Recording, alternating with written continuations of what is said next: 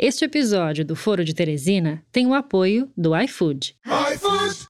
Rádio Piauí.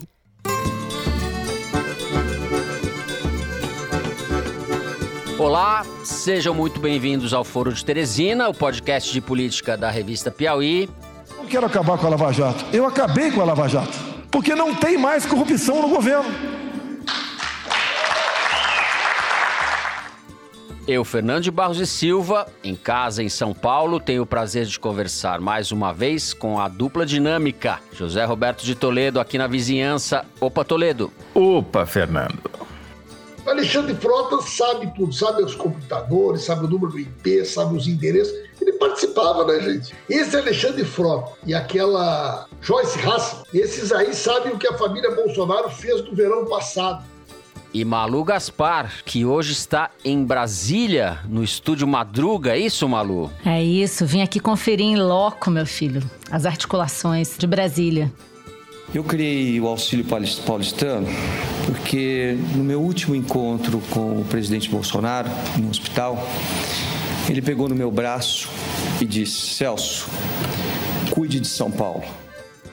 Bom, nessa semana a gente resolveu dar um descanso para o nosso amigo Bernardo Esteves, o repórter de ciência da Piauí, que vinha nos acompanhando aqui no papel, como direi, de setorista do fim do mundo, comentando a tragédia da pandemia e depois dela, ou junto com ela, a catástrofe ambiental em curso no Brasil. Hoje nós não vamos falar de nenhum desses temas, mas os seguidores do Bernardo podem ficar tranquilos, porque ele estará aqui sempre que o mundo estiver acabando, ou seja, com bastante frequência, provavelmente, né, Toledo? Certamente. Afinal de contas, esse programa é parte do fim do mundo, né? É um indicativo do fim do mundo.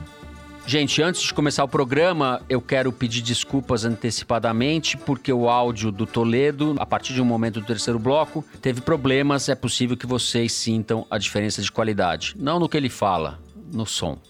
Vamos então aos assuntos da semana. O programa está bem variado. Nós vamos falar de política, de política e de política. A gente vai abrir discutindo a indicação do novo ministro do STF, Cássio Nunes, e do acordão que se consolida entre o governo Bolsonaro e o Centrão. Em seguida, nós vamos falar da CPI das fake news e das novas denúncias que apontam o envolvimento de Carlos e Eduardo Bolsonaro no esquema de notícias falsas e ataques virtuais. Por fim, no terceiro bloco, a gente volta a tratar de eleição. Vamos falar das pesquisas que foram divulgadas essa semana nas principais capitais do país e do quadro que começa a se desenhar entre candidaturas favoráveis e adversárias do planeta Bolsonaro. É isso, vem com a gente.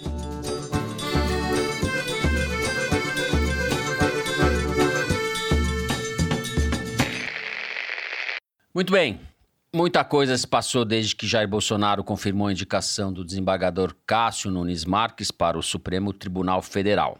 Como já é praxe neste governo, descobriu-se que o currículo do ministro tem coisas boas e coisas novas, não é isso? As coisas novas não são boas e as coisas boas não são novas. Ele inventou um pós-doutorado na Espanha e tudo indica que cometeu plágio na dissertação de mestrado. Ou seja, está mais do que credenciado para entrar em campo como representante do governo Bolsonaro. No último sábado, o presidente levou o Cássio Nunes para um petit comitê na casa do ministro Dias Toffoli, do Supremo. Chegando lá, Bolsonaro deu um abraço fraternal em Toffoli. A imagem viralizou, o Centrão soltou rojões, a turma do olavismo quis pegar em armas mas tinha muita coisa simbólica nesse abraço. Quem também estava no encontro era o Davi Columbre, presidente do Senado, que vem trabalhando para garantir a aprovação de Cássio Nunes na sabatina, que vai acontecer ainda este mês, no dia 21. O senador Ciro Nogueira, do PP do Piauí, já chamou o nosso novo ministro plagiário de nosso Cássio. Não é o caso do Corinthians, Malu, mas a gente tem algumas coisas para falar sobre ele, não tem? Mas vai ter um papel de goleiro, isso aí é certo. vai atuar na defesa.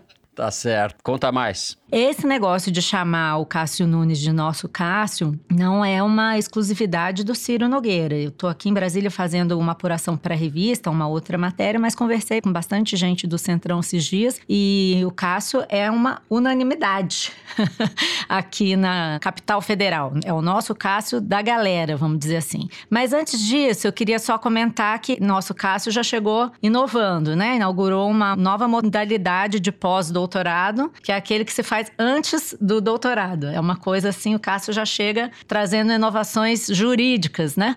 E também um, uma espécie de plágio combinado, na verdade, porque, segundo a revista Cruzoé, ela descobriu que a dissertação de mestrado do Cássio é muito parecida com a de um advogado também do Piauí, como o Cássio, chamado Saul Tourinho Leal. E, na verdade, o arquivo do trabalho do Cássio está salvo com o nome de Saul. Então, aparentemente, não é uma coisa copiada, é uma coisa consentida. Inclusive, o Saul disse para a revista Cruzoé que foram trabalhos feitos a partir de reflexões conjuntas. Que nem o Adorno e o Horkheimer, a dupla, Marx e Engels. Isso, o Saul, o Saul apresentou o trabalho dele em 2011, sem o nome do Cássio, e o Cássio apresentou o trabalho dele em 2015, sem o nome do Saul. E aí, isso aí, pelo jeito, era uma coisa consentida.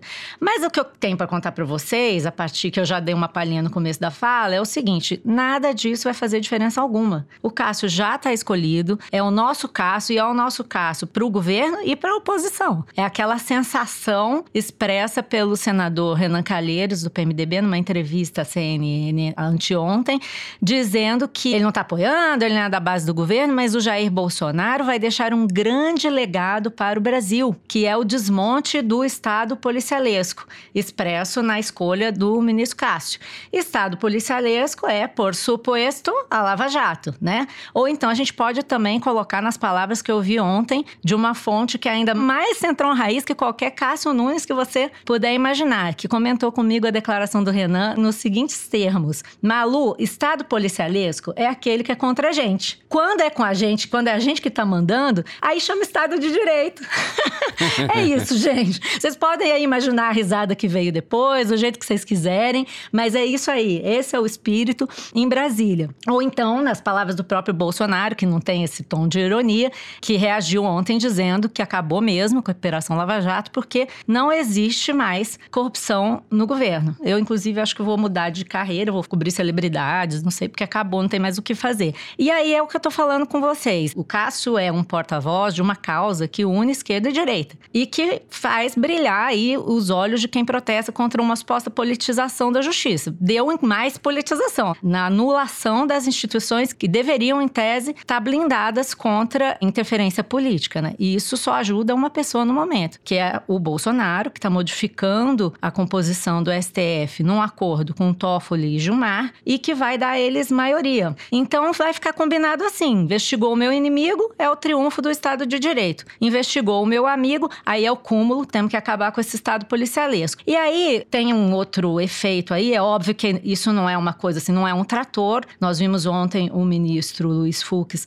votar, botar em votação no plenário do Supremo uma mudança regimental que fez passar para o plenário do Supremo os julgamentos relativos à Lava Jato para autoridades com foro privilegiado. Desde 2014, isso vinha sendo votado na segunda turma do Supremo, que eram cinco ministros. Era nessa turma que estava o ministro Celso de Mello, que agora está se aposentando. Até a aposentadoria do ministro Celso de Mello, a Lava Jato costumava ter maioria nas votações e nas decisões a respeito da Lava Jato. Com essa votação que foi feita ontem, foi aprovada e que muda a forma de votar a Lava Jato, você vai ter mais disputas levadas ao plenário quanto a decisões relativas a essas autoridades. Tem uma diferença aí que é o seguinte: as turmas do Supremo ainda votam recursos, habeas corpus. Então, por exemplo, a suspeição do Moro pode ser votada na turma. O Faquin, que é o relator, pode pedir para ir para o plenário. Enfim, tudo isso para dizer o seguinte: existe ainda essa tensão, não significa que a Lava Jato está definitivamente derrotada, mas é realmente um golpe duro e que vai definir o futuro do governo Bolsonaro daqui para frente, né? Toledo, que também é corintiano, agora que não tem mais corrupção no Brasil, o que que o nosso Cássio vai aprontar lá? Então, Fernando, aquilo que o Temer começou o processo, mas não terminou, o Bolsonaro está terminando, aparentemente, com chave de ouro, com a indicação do Cássio Nunes Marques, ou Cássio Marques Nunes, ou Cássio Nunes, ou Cássio Marques, dependendo de quem fala sobre ele, né? É o com o Supremo com tudo. Realmente é a dominação da pauta jurídica pela pauta política, tá tudo voltando a era em que o Centrão foi o grande ator da política brasileira. O Cássio Nunes, ele começou como Cássio Marques no bolsonarismo, porque os Olavetes começaram bombardeando a indicação dele, porque diziam que ele não é um conservador, que eles queriam alguém terrivelmente evangélico. E depois, à medida que o tempo foi passando, ele foi virando Cássio Nunes, porque eles foram sendo subjugados, inclusive no debate interno do bolsonarismo. Né? Agora, quando apareceram as acusações de plágio, as acusações de embelezamento do currículo, aí o termômetro começou a pender de novo para o Cássio Marques, porque é engraçado que até agora, nessa discussão do currículo, o Bolsonaro não se pronunciou. Provavelmente está esperando ver para onde as águas correm para ele correr atrás. Enfim. O que eu acho importante aí no caso do Cássio Nunes ou do Cássio Marques? Não interessa se o cara fez pós-doutorado ou depois do doutorado.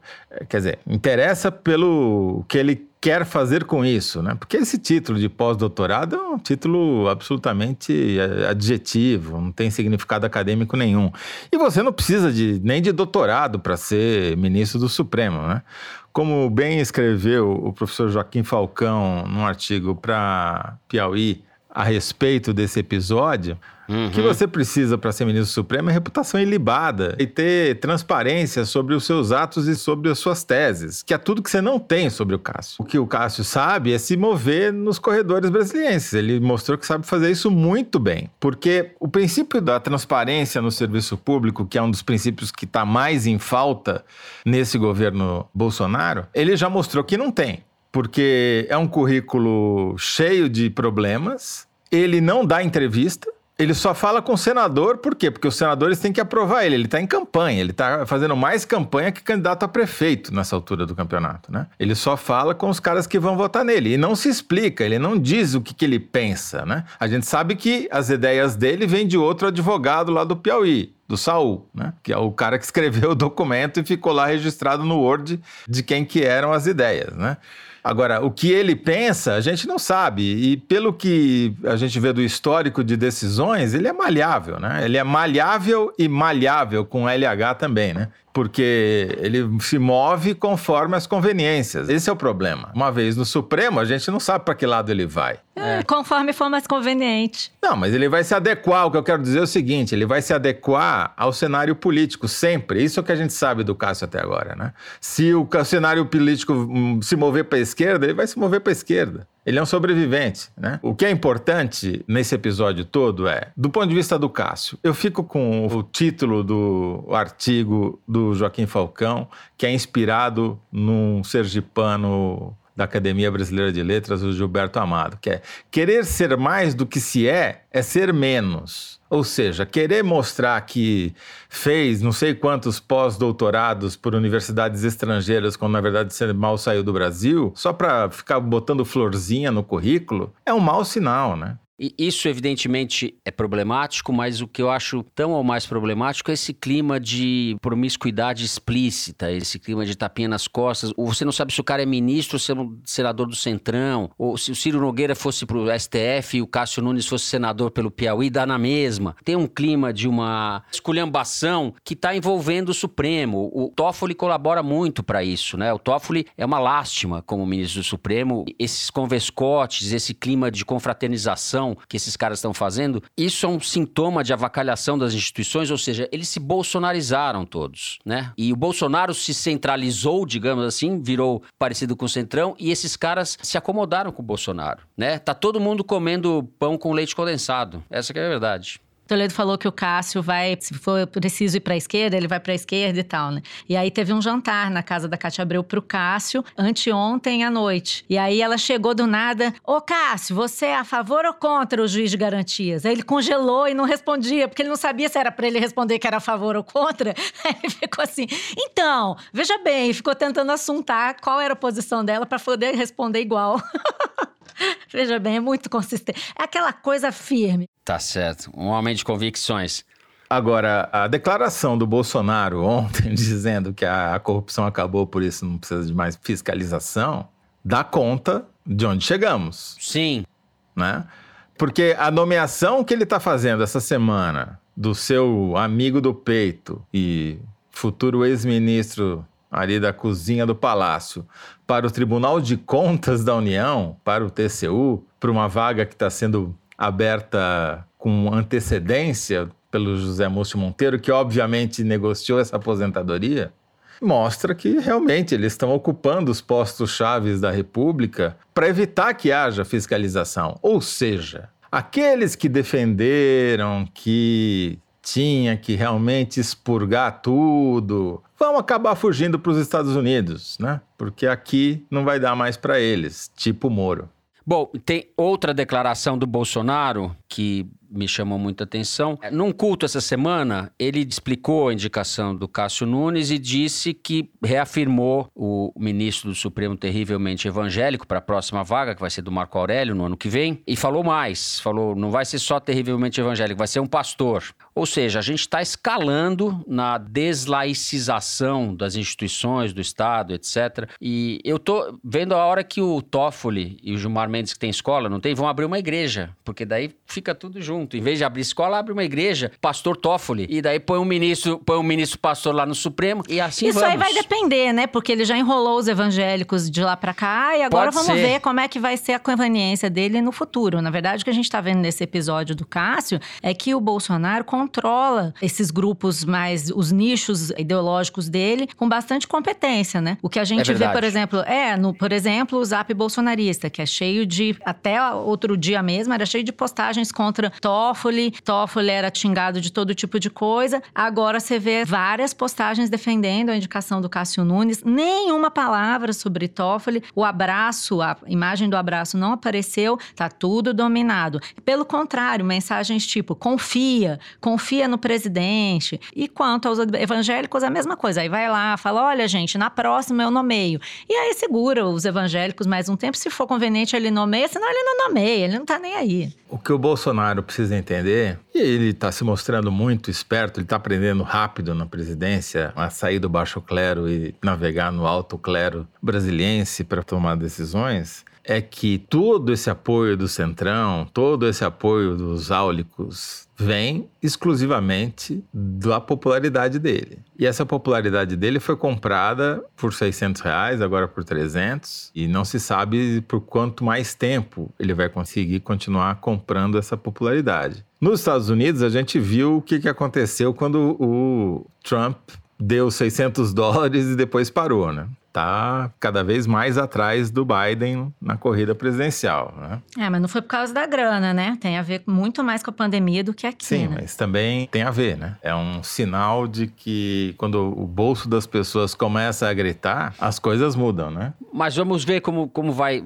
isso vai se dar, né? Porque que vão furar o teto de gasto, não tem Fato. dúvida. É, A questão, como disse a ótima coluna da Maria Cristina Fernandes no Valor Econômico, o problema é quem define como quando e para qual finalidade o teto será furado. Que ele será furado, não tem nenhuma dúvida. Então, já está se costurando esse acordo político. Você tem razão, Zé, mas eu acho que o Bolsonaro também, isso que você está falando, já está no radar desses caras há muito tempo. E o problema é como isso se compatibiliza com o mercado, etc, etc. E com, enfim, o Brasil que vai quebrar antes de viabilizar o Bolsonaro para 22 ou depois de viabilizar. Bom, o primeiro bloco do programa vai ficando por aqui. Em seguida, a gente vai falar de fake news, Alexandre Frota e clã Bolsonaro. Tudo isso daí. A gente já volta.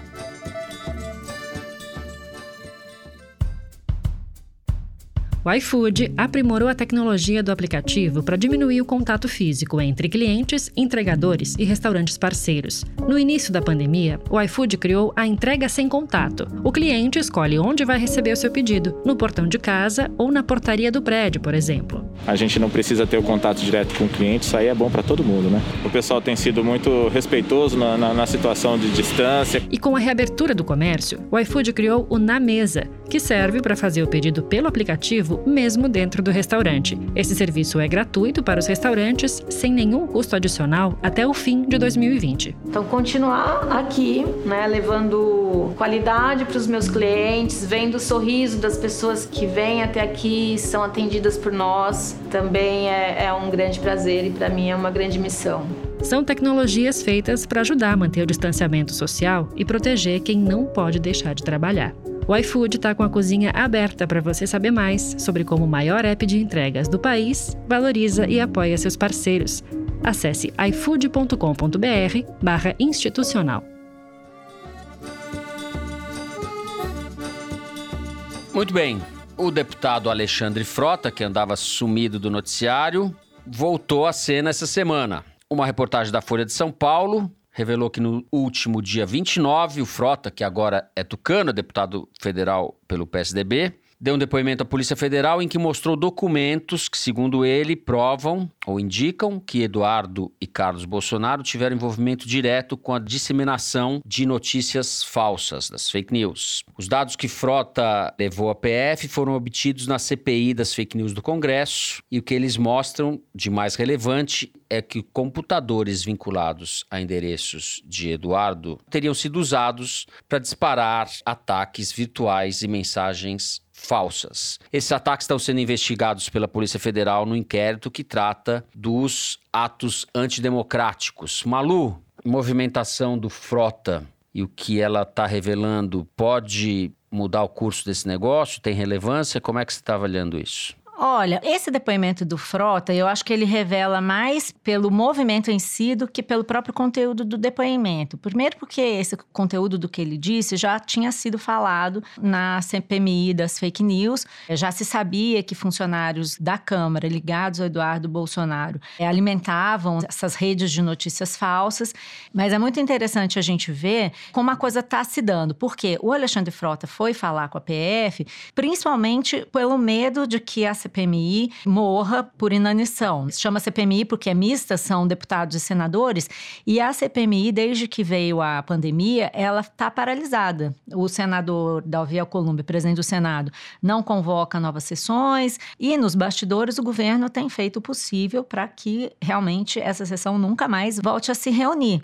E por que, que o movimento do Frota é interessante? Porque o que a gente ouve aqui em Brasília é que depois de toda essa acomodação do governo com o Supremo, com tudo, uma das poucas coisas que ainda preocupa o presidente nessa seara criminal, fora Queiroz, Vacef e companhia, claro, é a questão das fake news, porque envolve filhos e porque, principalmente, esse gabinete do ódio, essa célula de disseminação de notícias falsas, continua operando. Nem tanto assim publicamente, com postagens em linchamento em redes, porque agora o movimento do presidente é outro, mas principalmente com dossiê, sabotagem de bastidor contra políticos e gestores públicos que eles querem derrubar. Vocês lembram que na reunião ministerial de abril, o presidente falou isso, e mais uma vez ele disse: o esquema da BIM ou da PF não funciona, uhum, mas o uhum, meu esquema uhum. funciona. O presidente quer ficar amigo do Centrão, quer abraçar o Toffoli, mas ele não quer, assim como ninguém ia querer, ficar totalmente refém desses caras. O gabinete do ódio serve para ele levantar informações em Brasília sobre inimigos ou potenciais inimigos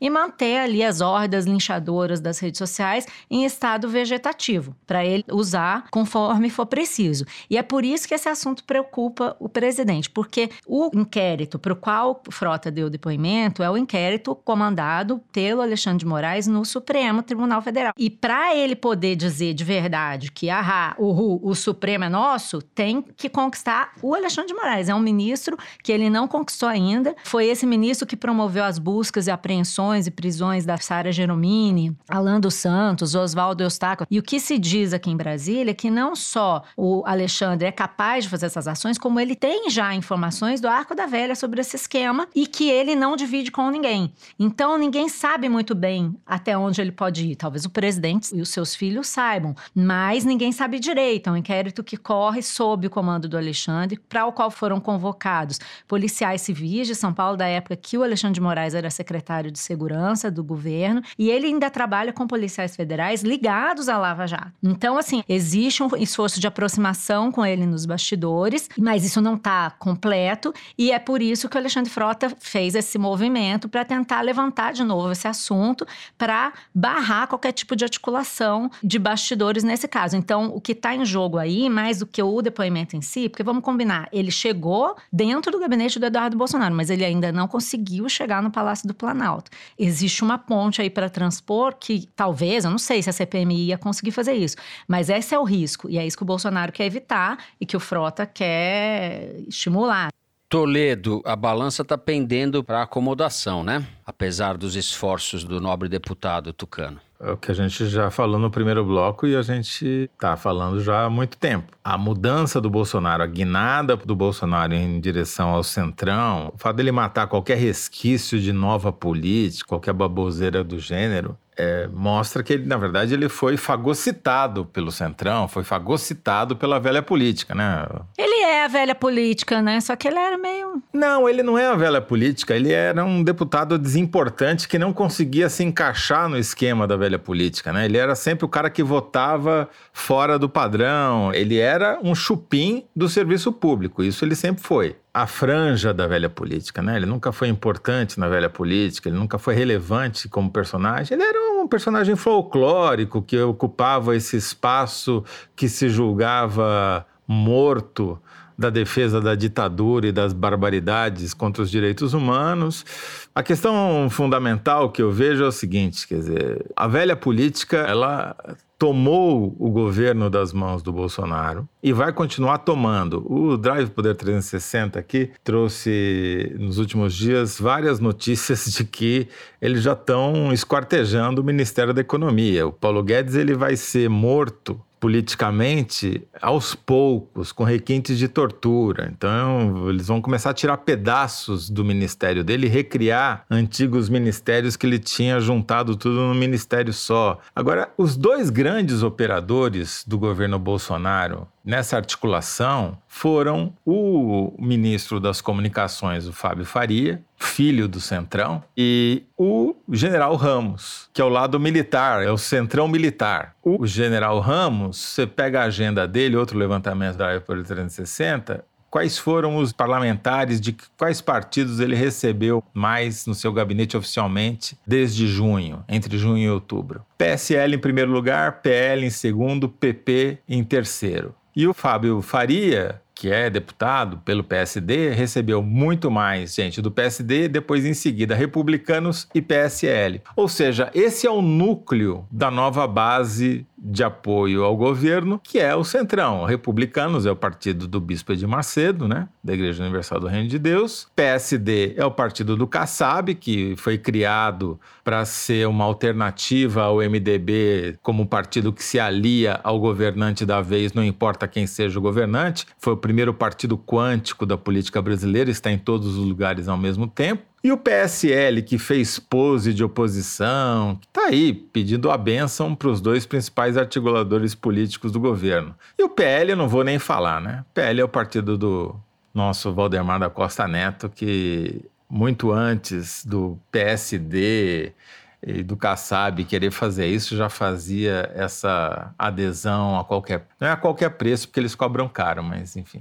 E o PP é a mesma coisa. Então, o PP, aliás, é o primogênito, né? Foi o partido que inventou isso ainda quando se chamava Arena. Então, o que a gente está assistindo é o Arenão, na verdade, porque junto os militares com todos os partidos que se colocam a favor de fazer qualquer serviço, não importa qual seja o serviço. Agora, eu volto ao meu ponto inicial. Tudo isso depende da economia. A gente só viu o movimento contra o governo petista ganhar atração na arena judicial e na arena política quando a economia começou a ir para o buraco. E eu não tenho dúvidas de que com ou sem 300 reais, uma hora a água vai bater ali nos fundilhos do governo, porque não tem como você sustentar essa política do Bolsonaro com a taxa de desemprego acima de 13%, com 13 milhões de desempregados, com perda de 25% da renda. Essa conta não fecha. Tá certo. Malu, Paulo Guedes, que está sendo, enfim, toda semana a gente canta a bola de que ele está sendo fritado, está enfraquecido, e eu até falei que ele poderia ser um sparring funcional, às vezes parece isso. Ele não pode contra-atacar o Marinho e se compor ele com essa turma do Centrão? Não, esse movimento essa semana deu uma reequilibrada nas forças, porque o Paulo Guedes estava na lona, o Rogério Marinho deu a chance que ele precisava, que foi fazer mais uma daquelas falas contra o Paulo Guedes, mas foi um pouco mais a fundo. Ele foi numa reunião com gente do mercado financeiro, altos executivos do mercado financeiro, e disse que o governo ia furar o teto sim ou sim, de um jeito ou de outro. E que o presidente mandou, e ele o que ele fala normalmente nos ele falou. E aí, até os aliados mais próximos dele reconheceram que ele foi um passo além, deu um mole ali, vacilou, porque foi um momento nervoso do mercado. E aí vem um outro movimento que aconteceu nos bastidores, muito motivado por essa questão do mercado financeiro. A gente sabe que o Rodrigo Maia é um muito ligado à Faria Lima. Tá cheio de gente aí com IPO, oferta pública de ações, esperando para sair, que estão sendo canceladas porque o ambiente no mercado é muito ruim ruim por conta da turbulência política. Então, houve um movimento para tentar acomodar as coisas. Gente que estava querendo fazer IPO e não estava conseguindo, que fala assim: olha, vem cá, meu irmão, você está causando uma turbulência que está sendo inconveniente. E o próprio Rodrigo Maia reconheceu que ele estava queimando as pontes de uma forma muito hum, agressiva ao botar o Paulo Guedes nessa posição de desequilibrado e tal, porque dentro do jogo da eleição da presidência da Câmara, o aliado do Rogério Marinho é o Arthur Lira, que é o candidato do PP, que é o líder do Centrão na Câmara, e o Rodrigo Maia é candidato, ou ele gostaria muito de se reeleger, é muito difícil, porque ele já não pode mais, tem que haver uma decisão no Supremo, isso é muito improvável, mas ele quer eleger alguém dele. A partir de fevereiro, quando ele sai da Câmara, ele vira ninguém, um deputado comum. Ele não quer isso, ele quer manter influência. Então, para ele era conveniente ali naquele momento dizer para o Rogério Marinho: ó, oh, você não tem todo esse poder que você está pensando que você tem, porque a consequência seria ele perder a Câmara dos Deputados lá em fevereiro. Existe um jogo de força sendo operado aí. Então eles chamam o Paulo Guedes junto com o MDB e o DEM, só tinha deputado e senador do MDB e do DEM, que é esse bloco fora do centrão da Câmara, que são, sei lá, Fernando Bezerra, Cátia Abreu estava lá, Renan Calheiros e tal, para dizer para o Paulo Guedes: Paulo Guedes, cola aqui com a gente, nós vamos defender a austeridade fiscal, vamos achar para você uma solução dentro do teto, com responsabilidade e tal, a gente vai ser seu amigo, você vai ser nosso amigo. Vamos fazer aqui uma aliança de ocasião. Agora, a verdade, né, Fernanda, é que do ponto de vista prático, esse jantar não deu nenhum efeito, é pura espuma. O que aconteceu de fato é que se decidiu pelo contrário. Não vamos mais falar desse assunto até a eleição municipal. É, embora estejam falando aí, o Márcio Bittar diz, ah, nós vamos ter uma solução para a renda mínima na semana que vem ou qualquer coisa, eles não vão fazer nada até a eleição, porque não querem turbulência nem no mercado, nem causar medo no eleitorado antes de serem fechadas as urnas. E aí eu acho que o Paulo Guedes ganhou sobrevida, sim, e aí a gente vai ter que ver se ele vai saber aproveitar esse vacilo do Rogério Marinho. Dizer que ele tá forte, eu acho que seria um pouco demais, tá muito forte e tal. Acho que ele ganhou sobrevida até esse debate esquentar de novo. Com isso, o segundo bloco do programa fica por aqui. Vamos tratar agora de eleições municipais. A gente já volta.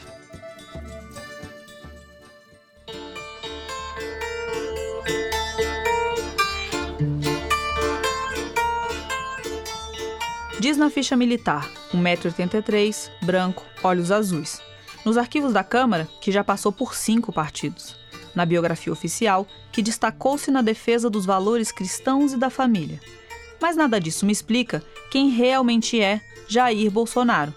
Se você também quer saber, ouça Retrato Narrado, série original do Spotify e da revista Piauí, produzida pela Rádio Novelo, que conta a história de personalidades de relevo. A primeira delas é o presidente. Seis episódios às quartas, grátis, no Spotify.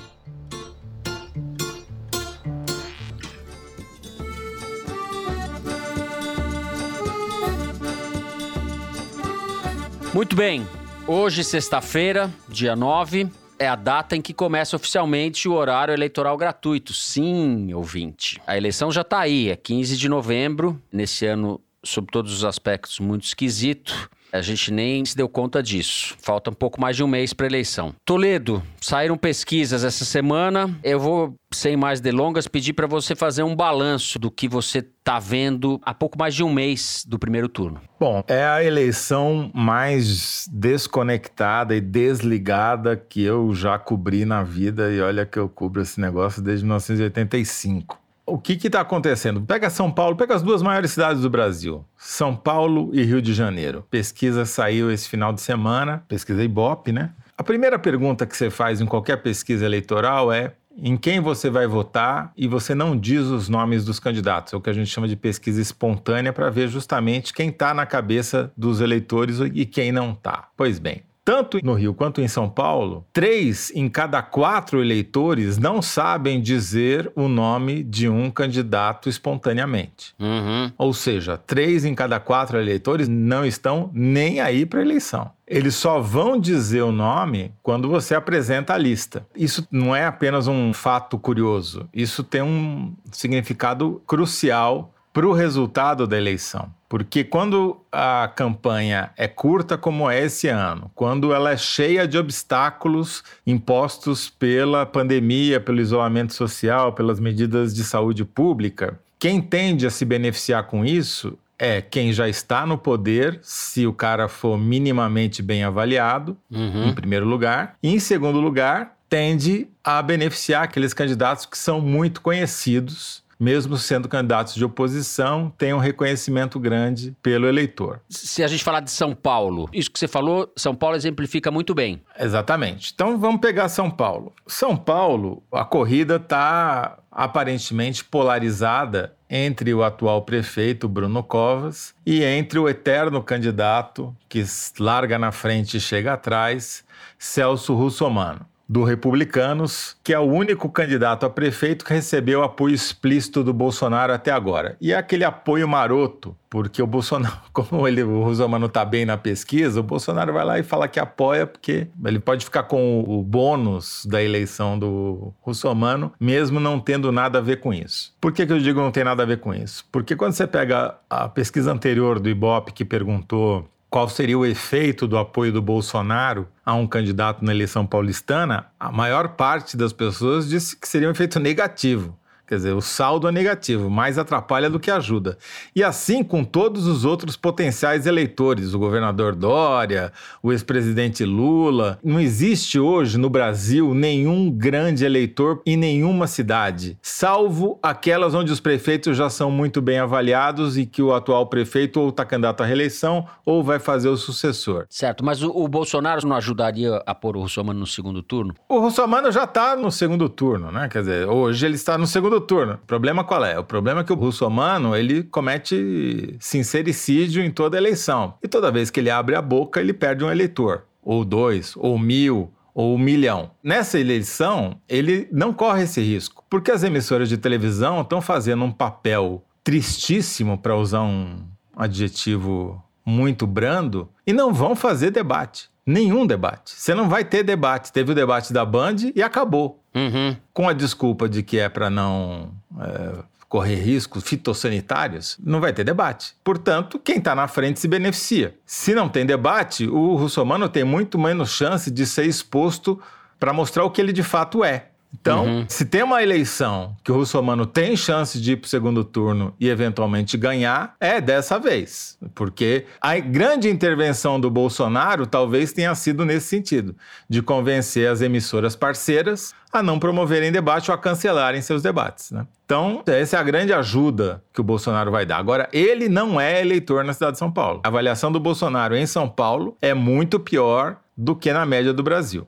Agora, é uma eleição que ninguém se entusiasma com nenhum candidato. Você vê ali claramente que as taxas de rejeição, em geral, são maiores do que as taxas de intenção de voto. E que deve se traduzir também numa abstenção maior, né? Exatamente. Como você também tem a desculpa de que ir votar pode ser perigoso, e esse discurso vai ser fomentado cada vez mais daqui até a eleição, porque convém aos candidatos que estão liderando as pesquisas, é provável que você tenha uma taxa de abstenção recorde e isso vai favorecer quem já está na frente. Então, em tese, por conta de três em cada quatro eleitores não estarem nem aí para a eleição, você, em tese, poderia ter muitas surpresas, até na véspera da votação. Porque tem espaço para isso, porque as pessoas não estão felizes com os candidatos. Porém, o Arenão está trabalhando para que isso não ocorra. E de que maneira? Evitando o debate, limitando a exposição dos candidatos e fazendo a campanha mais curta possível.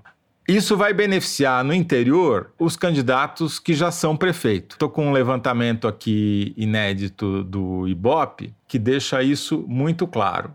Nas cidades grandes, a média da avaliação negativa é mais alta do que da avaliação positiva dos prefeitos. A média dos prefeitos das cidades com mais de 500 mil habitantes no Brasil, 33% é ruim e péssimo e 26% apenas de ótimo bom. É uma, um lugar que tem mais espaço para a oposição ganhar, como, por exemplo, no Rio de Janeiro, onde o Crivella tem uma taxa de rejeição altíssima, uma avaliação muito ruim e é o candidato ideal para ir para o segundo turno contra quem quer que seja que chegue ao segundo turno com ele, que hoje seria o Eduardo Paes. Agora, se você pega os municípios até 50 mil habitantes, ou seja, outra ponta, as cidades pequenas, a média dos prefeitos é 41% de ótimo e bom contra 25% de ruim e péssimo. Ou seja, a gente está vendo a eleição se encaminhar para uma eleição de recondução dos atuais prefeitos no grosso, nas cidades maiores. Nas cidades médias também é mais negativo, o cenário é mais parecido, é 38% de ruim e péssimo contra 28% de ótimo e bom. Também tem uma diferença grande por região. No sul, os prefeitos estão, em média, mais bem avaliados, enquanto que no norte, centro-oeste e no sudeste,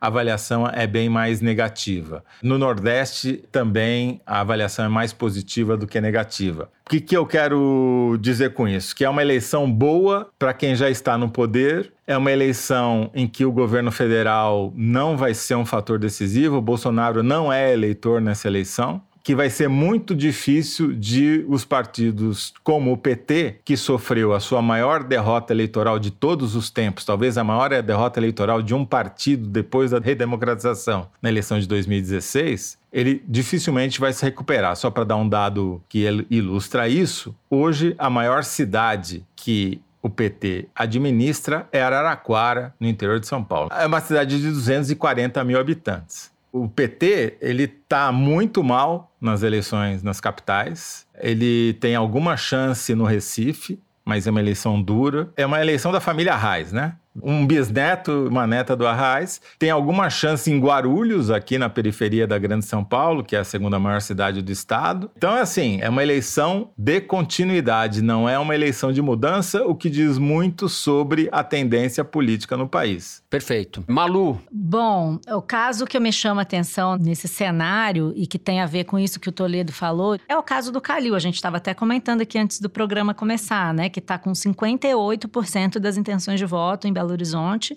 segundo o Ibope, e que tem a ver com isso, com o fato dele já estar no poder, mas também com o fato dele ter adotado algumas ações que fizeram passar a impressão de que ele realmente estava combatendo a pandemia, distribuiu cestas básicas, comprou leito de UTI para colocar os pacientes da rede pública.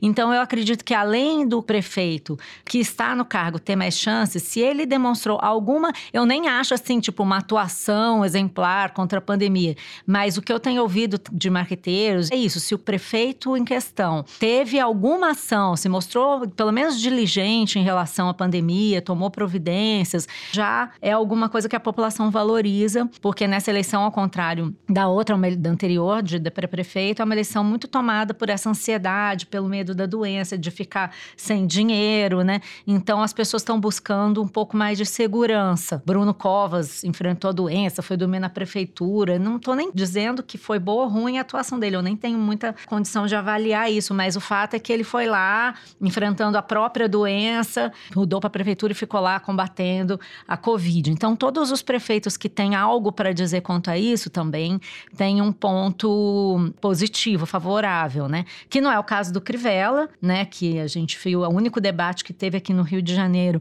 o Crivella fez um discurso completamente alienado da realidade, dizendo que o Rio tinha uma das menores taxas de caso de Covid Covid do Brasil, enfim, ele parecia que ele estava falando de um outro lugar, né? Sendo que ele tem uma desaprovação de 78%, segundo o Ibope, e nas pesquisas em que você pergunta bom, ótimo, regular, ele tem 66% de ruim ou péssimo.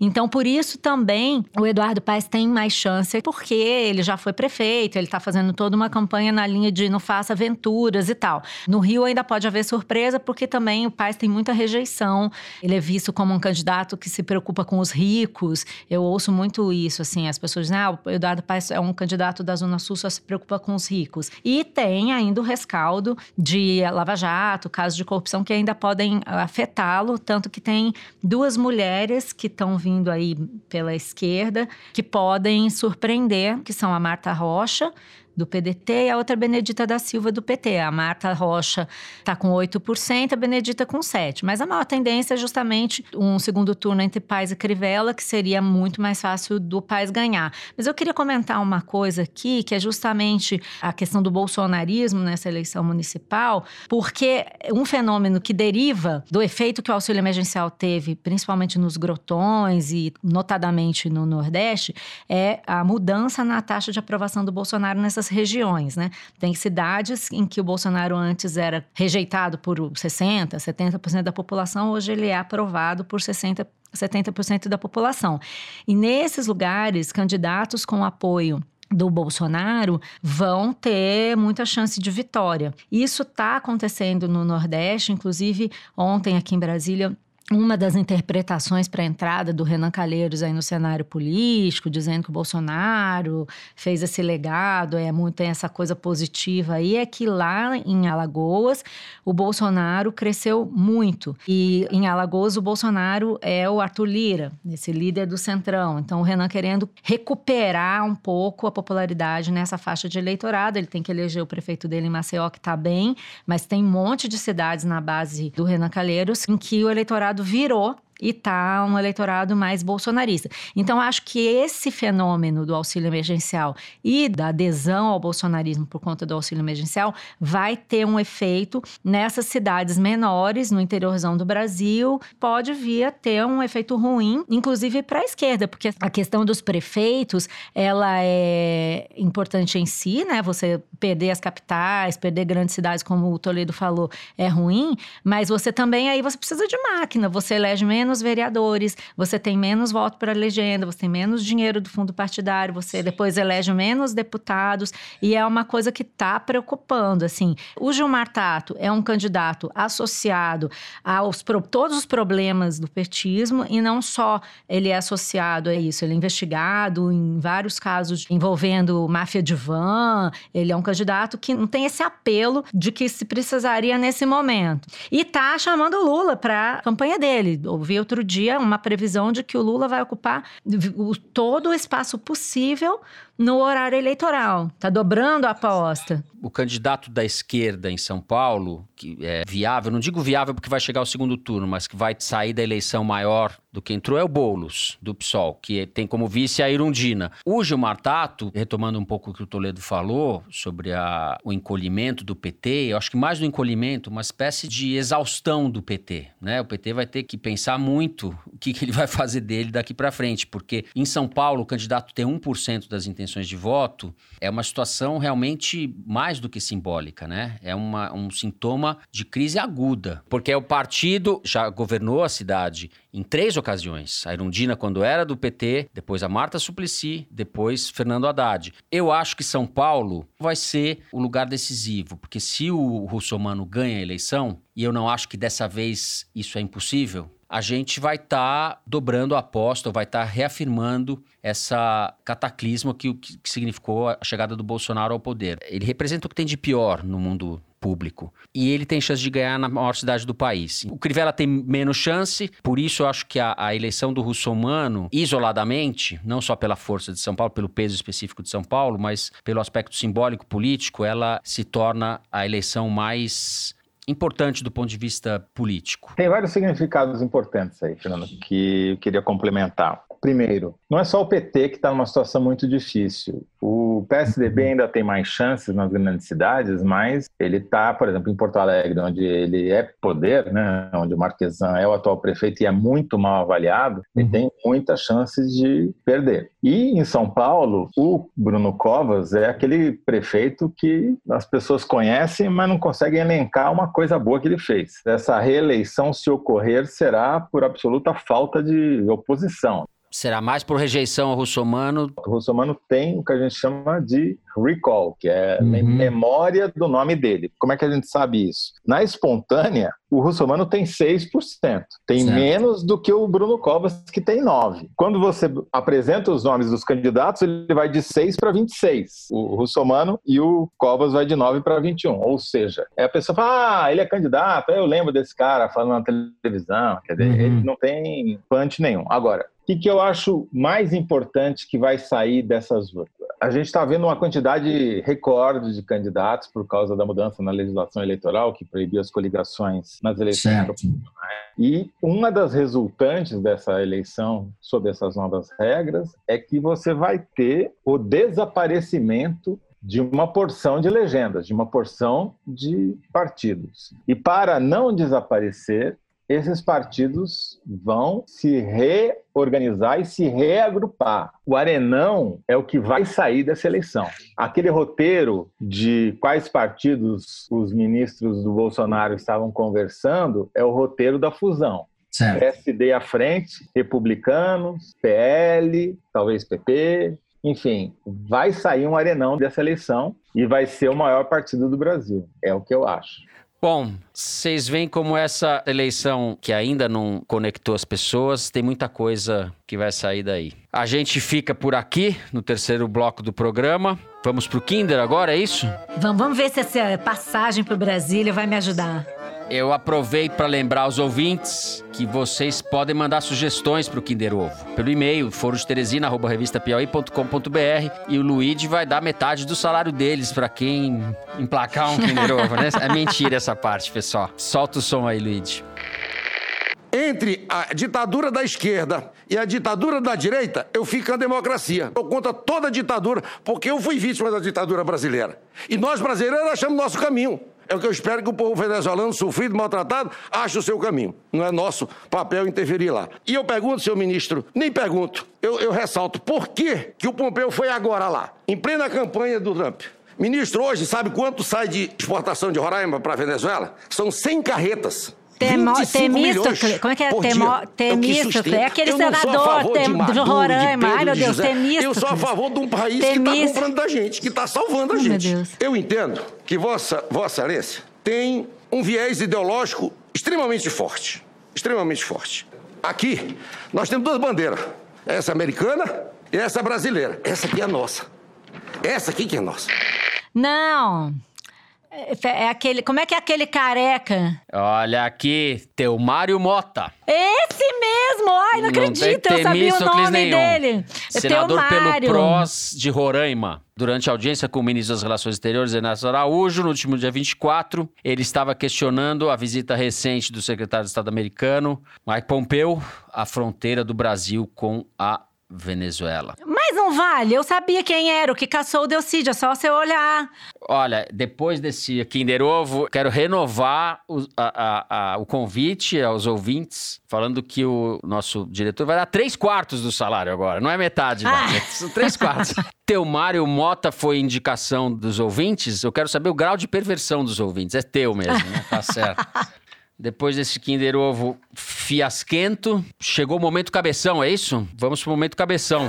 É o momento em que a gente dá dicas de leitura, séries, filmes, podcasts, tudo que a gente acha que vocês podem se interessar. Bom, eu vou começar falando de um livro que vai sair ainda e que eu li na internet o primeiro capítulo. É um livro da editora Todavia, do jornalista Bruno Paes Manso, que está saindo nas próximas semanas. Chama A República das Milícias, dos Esquadrões da Morte à Era Bolsonaro. O Luiz Eduardo Soares, que foi secretário da Segurança Pública do Rio, diz que o livro, ele fala, ele disse uma frase interessante. Ele falou: "A história da nova república terá de ser contada de outro modo depois desse livro". Isso me faz pensar um pouco no fiasco dos direitos humanos no Brasil. É aquela frase que o Sérgio Buarque falou sobre a democracia, talvez valha para os direitos humanos. Os direitos humanos sempre foram um grande mal entendido no Brasil. Porque se a gente pensar do ponto de vista dos pobres e da atuação da polícia, etc., essa violência que está explicitada hoje no governo Bolsonaro, que chegou ao poder central, talvez ela tenha percorrido todo esse período democrático. É, é uma coisa um pouco como se os direitos humanos tivessem fracassado no Brasil. Eu estou lendo também um livro do Timothy Snyder, que é um historiador extraordinário. Eu até citei um livro dele algumas semanas atrás, mas eu estou lendo agora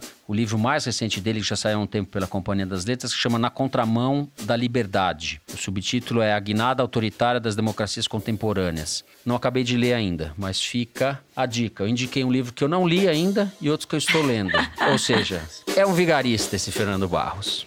Bom, eu, como não consigo ler nada que não seja a própria Piauí, estou recomendando a edição 169, a edição de outubro, que chega às bancas nessa sexta-feira, que marca os 14 anos da revista. Temos matéria do nosso Bernardo Esteves, temos matéria do nosso Luigi Maza e também de outros repórteres da revista e colaboradores externos, como a repórter Camille Lixotti, João Moreira Salles e, enfim, conteúdo bacana e diversificado. Vamos agora, então, passar para o melhor momento do programa, que é o Correio Elegante. As cartinhas dos ouvintes. Eu vou começar lendo uma mensagem que chegou por e-mail do Wesley Vasconcelos. Ele diz o seguinte: Gente, tudo certo por aí? Espero que sim. Gostaria de manifestar meu carinho com o foro. Pense num podcast depressivo e divertido. Adoro as análises e acho o momento Kinder Ovo maravilhoso. No último, como fã do Ratos do Porão, eu acertei antes de vocês, pois a voz do gordo é inconfundível. E sim, Ratos de, ratos de porão, não ratos do porão, como vocês disseram. Ratos de porão, Zé. Efusivos abraços a todos. Assinado Wesley, ex-maconheiro, eterno comunista. Ah, é. Cara, já se Seria melhor o contrário, viu, Wesley, eu acho. Seria melhor ex-comunista, eterno maconheiro. Mas vamos lá. Bom, e eu tenho uma outra aqui que também é sobre o Kinder Ovo, outra mensagem. É da Tereza Eleutério, que falou assim: Me tornei ouvinte do foro no começo da quarentena. No último episódio, acertei a voz do João Gordo, João Gordo, sucesso. Bem antes do Toledo. Meu ouvido foi treinado pela MTV. Eu gostaria de receber um abraço de vocês, pois acho que mereço. Essa semana foi publicada minha aposentadoria como professora de escola pública em Brasília. Abraços candangos. Abraços, Tereza, parabéns. Isso aí. E tem outra parabéns, mensagem. Tereza. Tereza, parabéns. Parabéns, parabéns. E tem outra mensagem aqui, muito fofinha. Quem mandou foi o Vinícius Maciel, dizendo o seguinte: Desaforo Mirim. Minha la filha Larissa, de 9 anos, acaba de assistir assistir ao foro privilegiado. Ao ver o Fernando, ela disse: Nossa, imaginava ele com 22 anos. Todo Opa. sábado, né? viu? É. Sendo que para uma criança de 9 anos, 22 anos é muita coisa, tá? Só quero dizer É para vocês. Larissa, eu tô com 25. Você desculpa ter te frustrado. Todo sábado, nossa família se reúne em frente ao fogão a lenha para ouvir vocês. Minha esposa Andréia, a Larissa, de 9 anos, o Bento, de 8, a Carolina, de 5 e eu. Beijos de General Câmara do Rio Grande do Sul. Achei ótimo. Não, uma galera formando novos ouvintes, Muito né? legal. Beijos pra vocês. Beijo, Larissa. Beijo, Larissa. Olha, eu tenho 18, tá?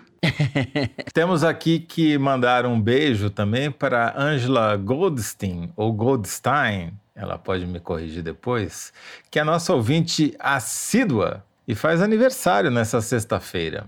Então, feliz aniversário para a Ângela, beijo. E a Ângela merece. Ouvinte assídua, tá sempre aí com a gente. Sim. Parabéns, Beijo, Ângela. Angela. Beijo. Mas o que o Luigi mandou eu ler mesmo é uma mensagem da jornalista Cláudia Ribeiro, que mandou um e-mail contando a seguinte história. Estava eu fazendo meus exames ginecológicos, a Cláudia, obviamente, não eu, quando comecei a conversar com a médica sobre jornalismo. Fiquei feliz porque ela não criticou nossa profissão, que você vê que estamos numa fase Já boa. tá bom, é, já começou. Mas bem. realmente ganhei o dia quando ela disse que gostava muito do foro. Combinamos de marcar um café. Tenho certeza de que vamos nos divertir falando do Teresino, Javaporcos e terraplanismo. Beijo, beijo para você, Cláudia, e para sua ginecologista também. Eu queria aproveitar, e já que ela falou no Javaporcos e no Teresino, e também mandar um recado aqui para o Celso Rocha de Barros e para todo mundo que me marcou no Twitter por conta de uma reportagem da revista americana The Atlantic,